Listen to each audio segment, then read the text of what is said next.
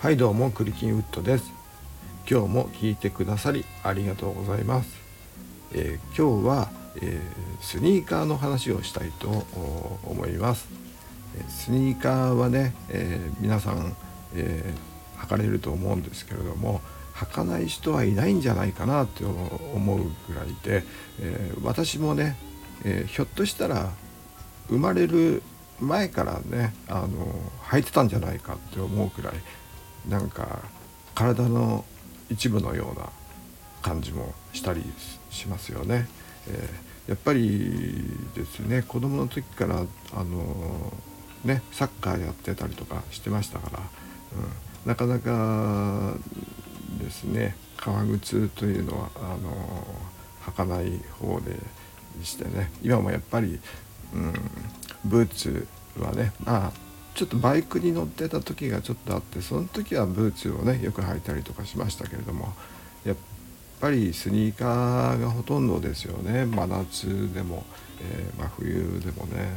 えー、まずあのね、えー、冠婚孫悟祭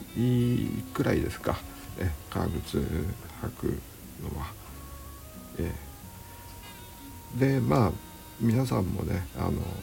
ちょっと出かける時買い物する時とかね大体スニーカーで私も市場調査する限りにおいては、えー、ほぼ80%以上ですね、えー、年齢、えー、性別関係なくスニーカー、えー、履いてますね、えーと、詳しく調査したものもありますけれども、えまあそれはまたと数字を、え統計を取っておきますね。はい。それで、えーと、スニーカーがね、えー、と言いますか、えー、ブームというかすごく大きな市場になって、えー、いるののはあれですね、えー、一番よく言われるのがナイキが参入した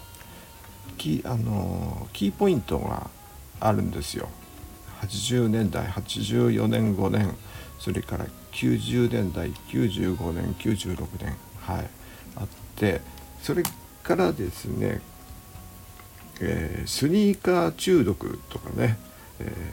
ー、英語だとスニーカーヘッズとかスニーカーホリックとかですねスニーカーアディクトとかねもうスニーカーを買わずにはいられない履かずにはいられないれから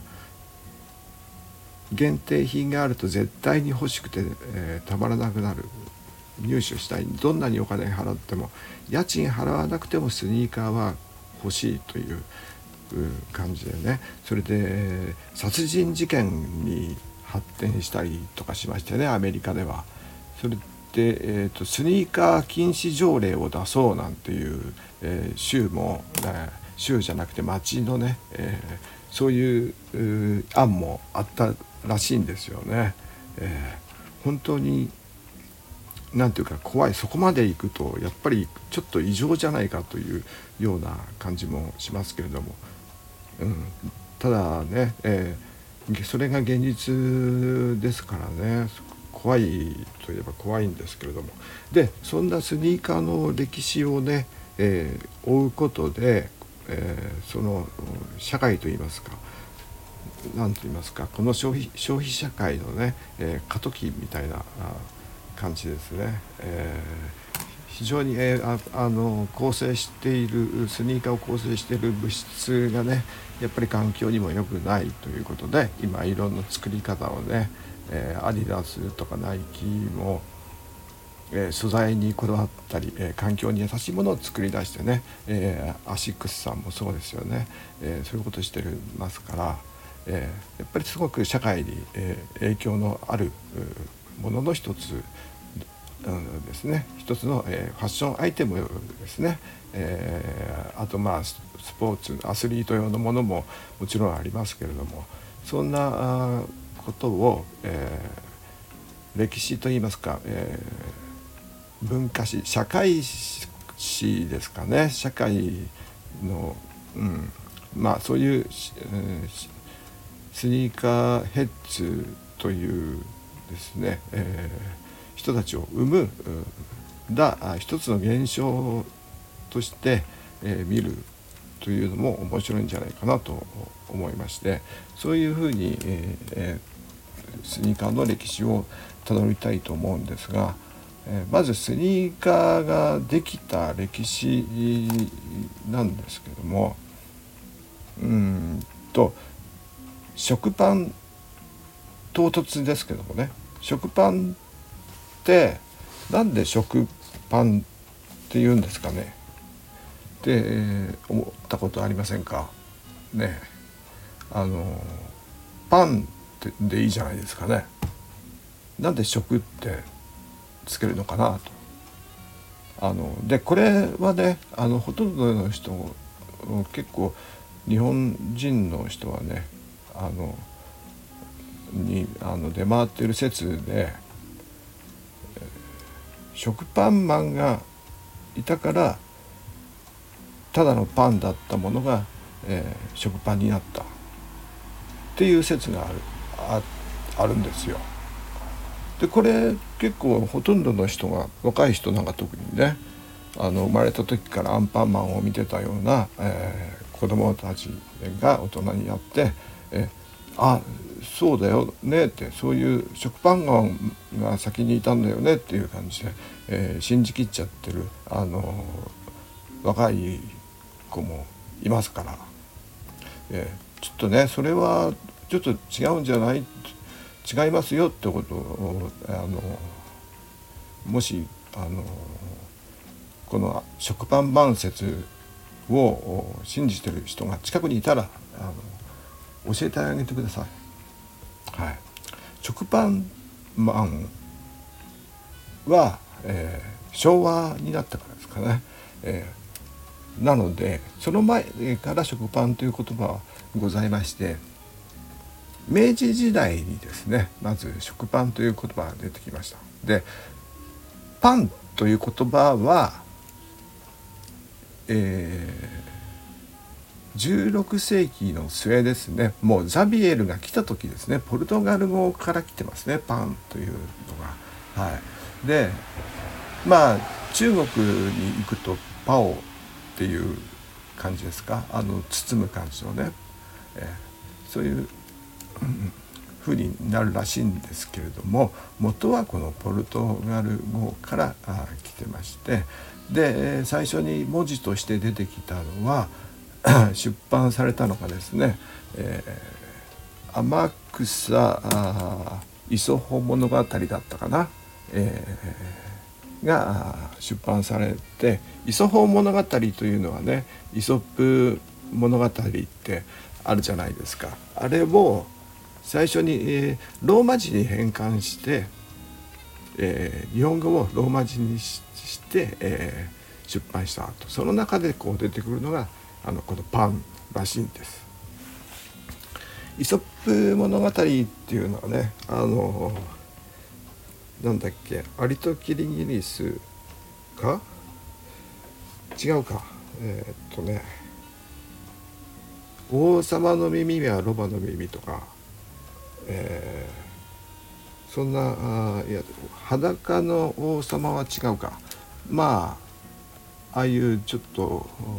偶話と言いますかそういう感じのやつですよね。はい。えー、まあ調べ、まあ、みんな知っているようなうさぎと亀とかか、うん、そういう話ですけども。まあその時代に、えー、もう入っていたと。ですからあの頃のね、えー、1590年とか、えー、そのくらいで戦国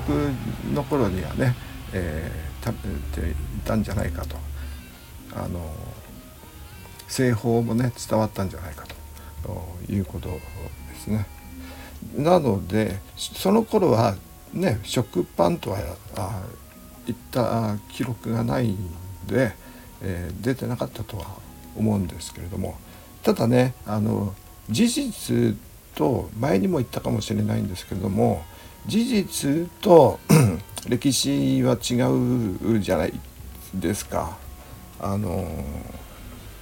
事実、えー、歴史が全てし事実でもないし事実を全て歴史にではないと。うん、うん、つまり歴史というのはねあの主観的なものであの誰かの、えー、一人の人の主観、えー、記録なんですね。ということ文字にして、えーしたえー、文字にしたから記録になるということなんですよ。だから 文字が生まれる前の歴史、うん、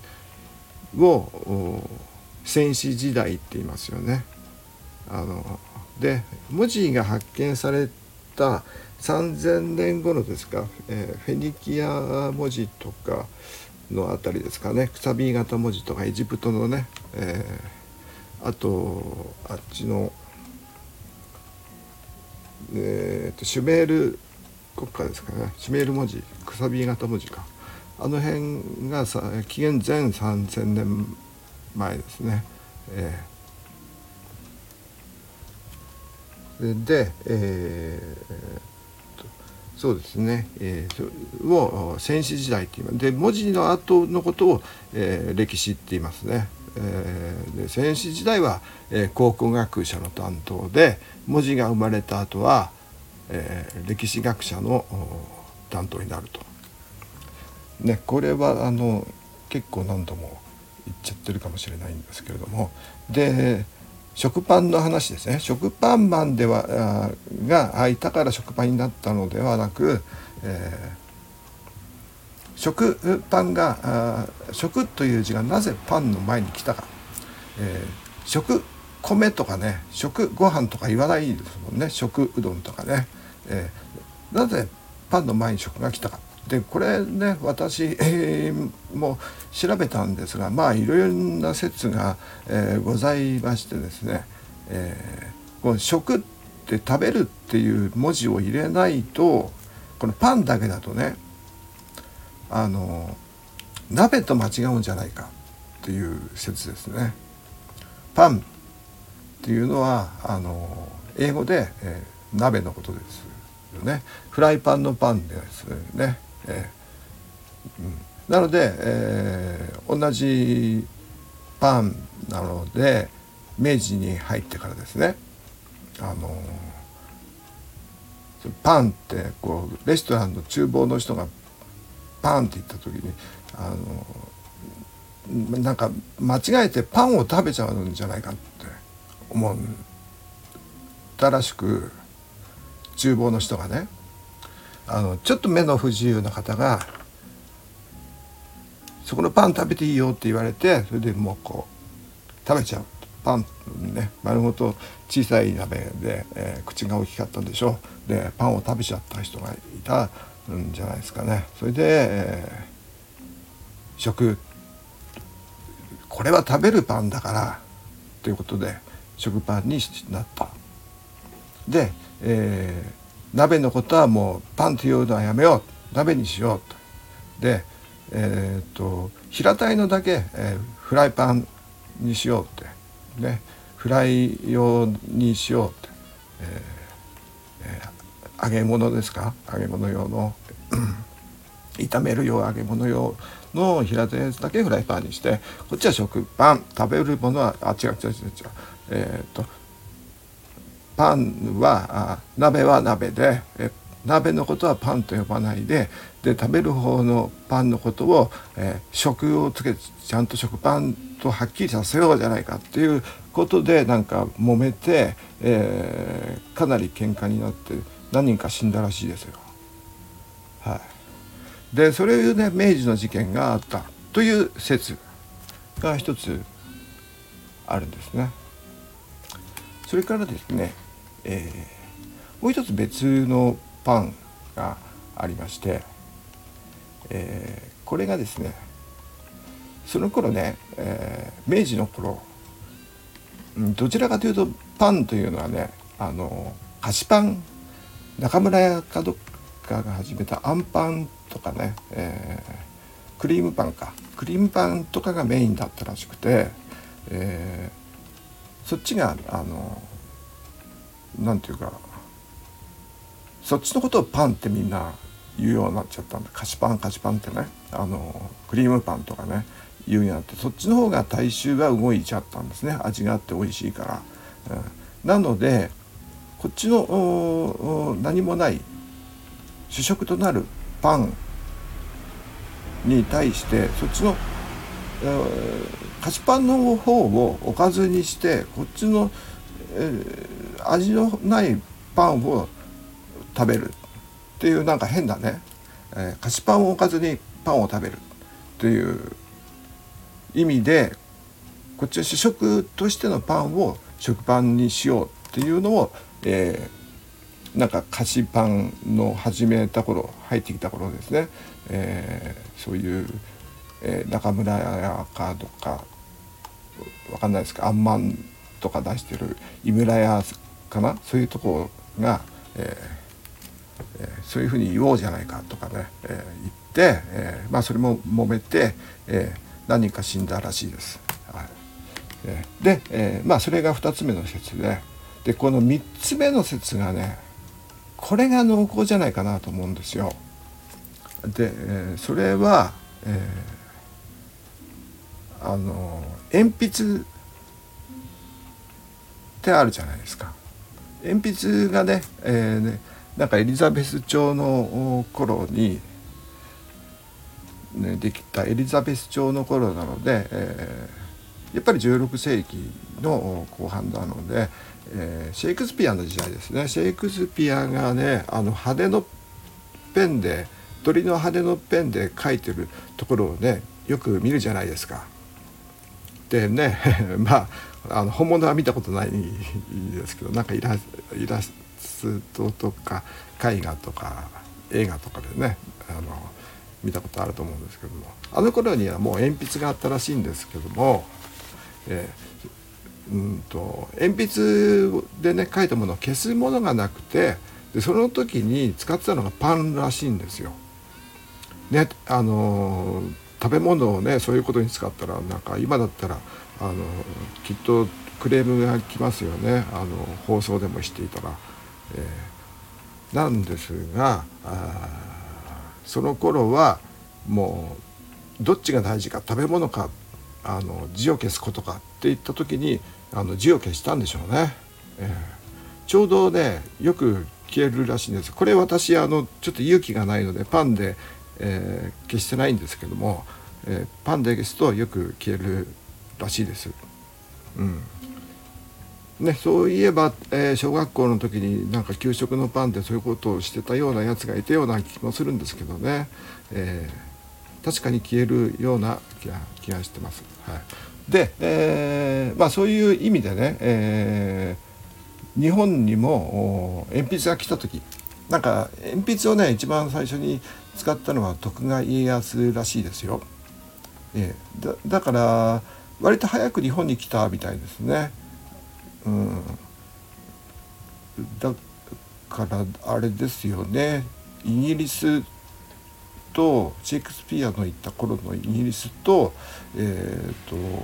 家康で、えー、ここね偶然なんですけど今あの年表頭の中で計算したら思ったんですけど徳川家康とシェイクスピアって同じ年に亡くなってるんです。はい。ちょっとびっくりしました。いろいろ1616年です。いろいろ書いて死んじゃったっ